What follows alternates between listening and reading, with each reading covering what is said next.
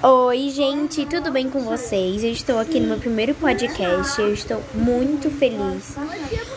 Ah, sabe, começar esse podcast aqui. Eu estou assistindo aula no momento, mas tudo bem. Se tiver ruídos, me desculpem muito. Mas nós vamos falar sobre o Grammy. Então, vamos atualizar sobre as notícias. Primeiro, Beyoncé nesse game ficou com a é, ganhou o prêmio, não exatamente um prêmio, mas ela ficou na, ela ficou em várias categorias, mas ela ganhou é, muitos Grammys durante toda a carreira dela, dela.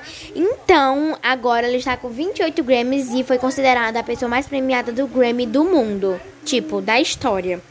Nós temos também Taylor Swift, que ganhou pela terceira vez é, o melhor álbum do ano. E ela foi a primeira mulher a ganhar isso.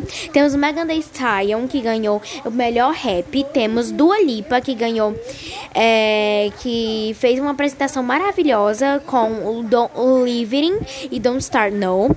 E temos várias outras coisas. Mas vamos falar primeiramente da apresentação de Watermelon Sugar do Harry Styles.